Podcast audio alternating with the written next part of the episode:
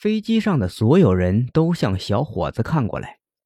米格乐队是这个国家首屈一指的摇滚乐队。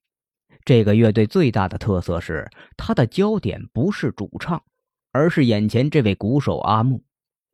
作为一名摇滚乐队的鼓手，阿木的鼓槌敲出来的声音能让每个听过的人都无法忘记。国内的音乐迷有一大半都是阿木的支持者，而且不管他们是否喜爱摇滚，可是他们从来没有这么近距离的看过阿木本人。怪不得一下子没认出来，原来是大明星啊！怪不得有这么大口气。公牛一副恍然大悟的神情。好吧，有你在就不用那么麻烦了，你一个人就抵得上所有的人质。那么可以把他们放了吗？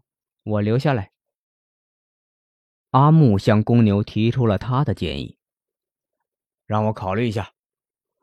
公牛说完，闭上了眼睛。像在想着什么。飞机上的所有人都盯着公牛的脸，他的下一句话可能会让很多人自由，也可能会让他们绝望。公牛没有让他们等得太久，他猛地站起来，一把抓住阿木，只把他推到窗口，把他的脸按在窗户上，然后大声的吼叫起来：“外面的警察，你们看清楚，米格乐队的鼓手阿木就在这架飞机上。”如果你们十分钟之内不能满足我的要求，我第一个要杀的就是他。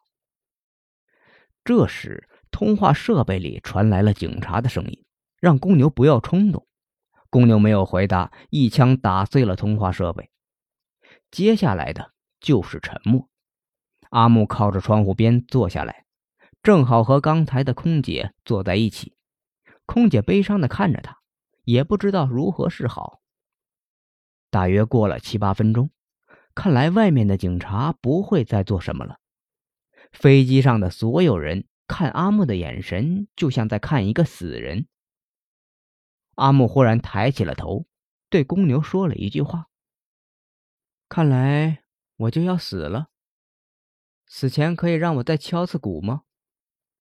公牛饶有兴致的看着阿木：“好啊，别说我不尊重音乐艺术啊。”你可以敲着鼓死。他看了看时间，你还有一分五十四秒。阿木站了起来，那副神色完全不像一个等死的人，完全是大明星的派头。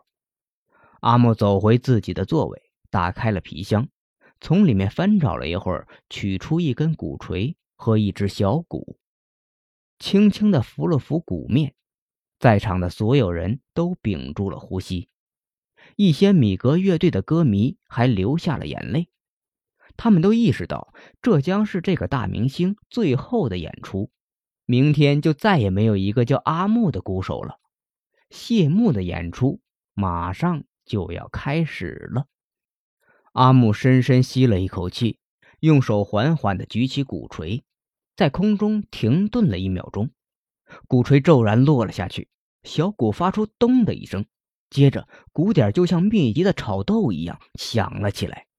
阿木似乎想在自己死前多敲几下，没有人能听明白他的节奏，这声音和他平时的演出大不相同，大家都感到疑惑：阿木是不是疯了？阿木的鼓大约敲了有一分钟，忽然的停了下来。长舒了口气，轻松的说了一句：“时间到了。”人们这才从阿木的鼓声中缓过神来。他们回头看公牛，却发现公牛已经死了。他的双眼几乎突出了眼眶外，眼睛里满是恐惧。飞机里出奇的安静，不论是乘客、机组人员，还是劫机的劫匪，所有的人都呆住了。阿木扬了扬手里的鼓槌，向着失去首领的劫匪们说了一句：“放下你们的枪，否则我一锤敲下去，你们会死的和公牛一样难看。”莫非阿木手里的鼓槌是有魔力的？匪徒们全都犹豫起来。这时，就听见“通”的一声，飞机舱门被从外面炸开。十几位全副武装的特警冲了进来。匪徒们看到大势已去，全都放弃了抵抗。阿木咚的一声瘫坐在地上，他太紧张了。后来做笔录的时候，阿木告诉警察，他自幼患有心脏病。后来一位颇有创意的医生教他使用鼓槌，通过敲击模拟心脏的频率进行自救。阿木成功的掌握了这种方法，并且成为一名鼓手。在给装病的公牛检查身体时，阿木记住了他的心脏频率，于是用鼓点儿使他产生了共振。这个假装胸口痛的匪徒，最终的死因是心脏跳动异常。